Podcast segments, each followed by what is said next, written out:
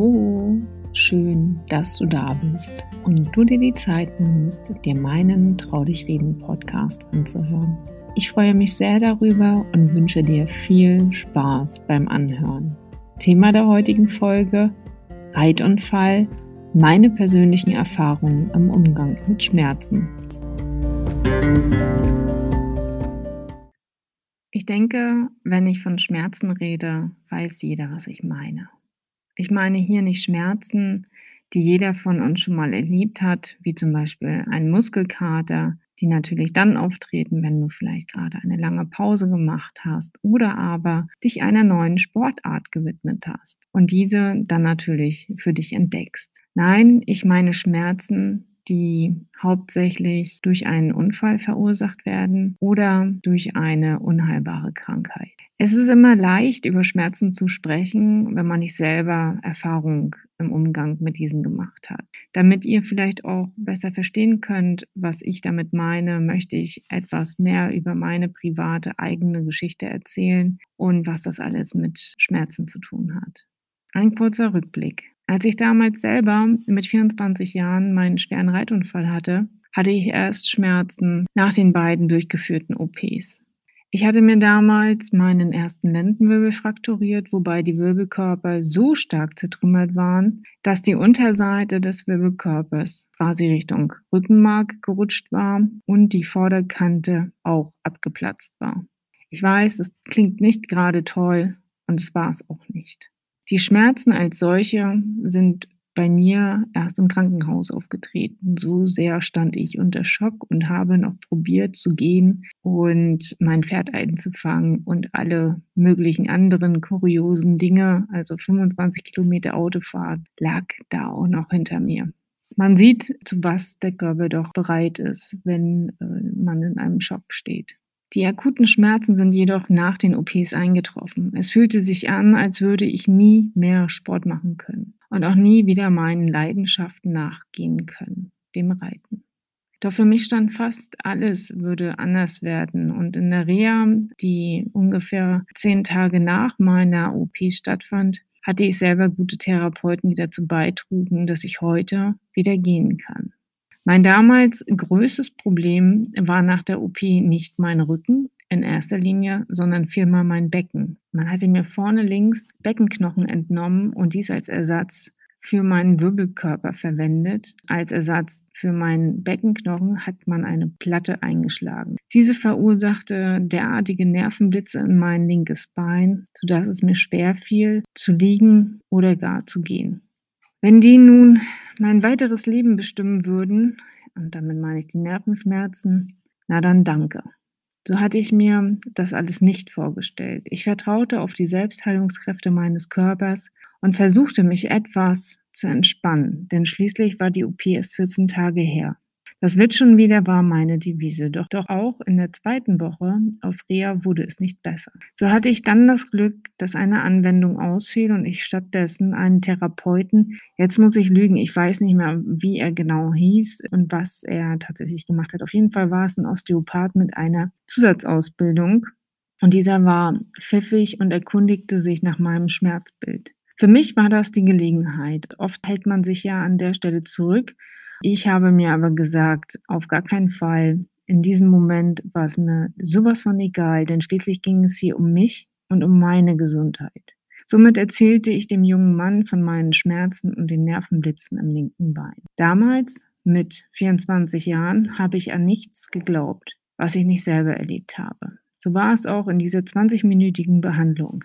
Ich sollte mich mit dem Rücken zu ihm drehen, so positionieren, dass er mit seinen Daumen in die Gruben des Iliosakralgelenks drücken konnte. Da dieses Gelenk meist Schmerzen verursacht und über das Gesäß in das Bein hineinstrahlen kann. Ich sollte mich von nun an rund machen, denn auch das war mir seit der OP nicht mehr möglich. Ich war kerzengerade, aber ich konnte mich nicht krümmen. Grund dafür war damals der eingebaute interne Fixateur, der an der Wirbelsäule angebracht wurde, um den ersten Lendenwirbel zu überbrücken. Nach dieser Übung war das wieder möglich. Irre, oder? Ja, ich kann es selber kaum fassen. Anschließend bat er mich noch, mich mit dem Rücken auf die Pritsche zu legen, meine Arme locker links und rechts neben meinen Körper zu legen. Er nahm meine Hände und führte sie über meinem Körper gerade zusammen. Dabei stellten wir fest, dass natürlich beide Arme gleich lang waren. Super, dachte ich mir, tolle Übung, was wird das jetzt hier? Anschließend tippte er auf meinen linken Beckenkamm, wo die Platte eingeschlagen wurde und führte erneut meine Hände über meinem Körper zusammen. Diesmal mit einem anderen Ergebnis. Der linke Arm war gute 10 cm kürzer als der rechte. Dass ich das nicht glauben konnte, denke ich, kannst du verstehen, oder? Ich glaubte ihm kein bisschen und bat ihn erneut, dieses Experiment oder diesen Versuch noch einige Male zu wiederholen. Irgendwann, glaube ich, hat er mich auch recht entsetzt angeschaut, weil ich das eben einfach nicht begreifen konnte. Bis ich dann irgendwann feststellte, dass er mich weder schiebt noch in irgendeiner Form führt, war mir klar, okay, es kann nur nervlich sein. Nachdem mir das bewusst wurde, kam folgende Frage von ihm. Trägst du ein Bauchnabelpiercing? Dachte ich mir, hm, was will er denn jetzt? Okay, ich schaute ihn verdattert an und nickte. Dann dachte ich mir, was soll denn nun bitte dieses Piercing mit dem Nervenblitzen zu tun haben? Aber gut, der junge Mann wird schon wissen, was er tut.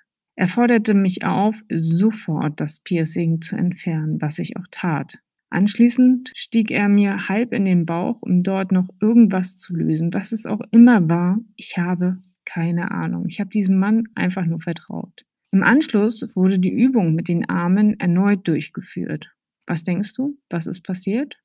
Richtig, beide Arme waren gleich lang. Und dass ich das nicht glauben konnte, kannst du dir sicher vorstellen. Auch dieses Spiel führten wir mehrfach durch, bis ich endlich begriffen habe, was verdammt nochmal passiert ist. Der junge Mann teilte mir eindringlich mit, dass ich nie, verdammt nochmal nie wieder ein Bauchnabelpiercing tragen sollte alles, was sich auf der Medianebene befindet, würde wieder zu diesen Nervenstörungen führen. Ich kam aus dieser Behandlung raus und fühlte mich wie ein neuer Mensch, ob du es glaubst oder nicht. Ich konnte gehen ohne Schmerzen. Am Anfang denkt man natürlich, dass dies nicht sein kann. Ich wartete die folgenden Tage ab und ich musste feststellen, dass diese Schmerzen komplett weg waren. Ich wollte mich bei den jungen Mann damals nochmal bedanken für das, was er mir Gutes getan hat. Doch leider habe ich ihn nie wieder getroffen. Schade eigentlich. Aber auf der anderen Seite sollte es wahrscheinlich genauso sein. Und bis heute bin ich komplett schmerzfrei. Toi, toi, toi. Nachdem diese akuten Schmerzen weg waren, ging es an meine Rückenschmerzen. In manche Schmerzen muss man auch arbeiten. Bei mir war es so.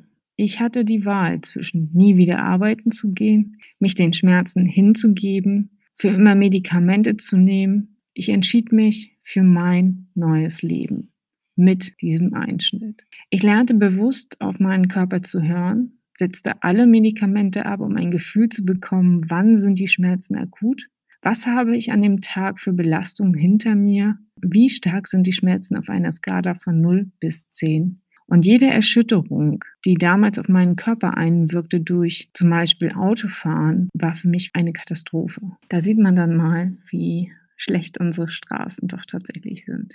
Von da an integrierte ich jeden Tag 20 Minuten Sport in meinen Alltag. Wie ich das angestellt habe? Leute, ganz ehrlich, jeder von uns hat Zeit. Und jeder, der etwas anderes behauptet, erfindet eine Ausrede. Ich habe von da an zwei verdammt lange Jahre zehn Minuten am frühen Morgen unmittelbar nach dem Aufstehen aufgebracht und zehn Minuten am Abend vorm ins Bett gehen geübt. Was das für Übungen waren? Zu meinen Übungen gehörten Rückenübungen, Übungen mit dem Flexibar, das ist so ein Stab, den man vor sich schwingt und der dazu da ist, um die Tiefenmuskulatur zu trainieren. Ich habe den Übungen gemacht, und Bauchübungen jeden Tag in dieses Programm integriert. Caro, hattest du keine Schmerzen dabei? Und ob.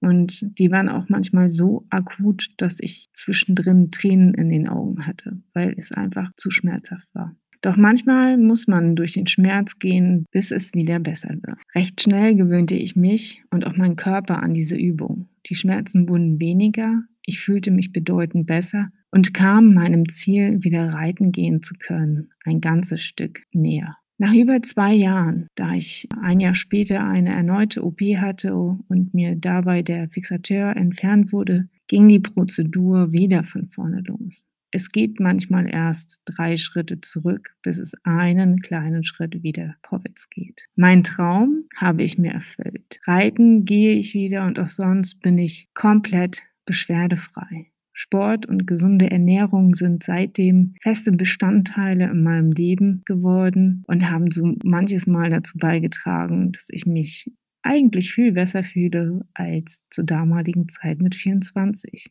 Wie du an meinem Beispiel siehst, bedarf es Geduld, Selbstdisziplin, Ehrgeiz, Ziele und Mut, sich gegen die Meinung anderer hinwegzusetzen. Vertrau auf dich und auf deinen Körper. Der signalisiert dir, was du alles kannst. In diesem Sinne, meine Lieben, das war meine 14. Podcast-Folge. Hab eine schöne Zeit und bleib gesund. Bis dahin, Deine Caroline.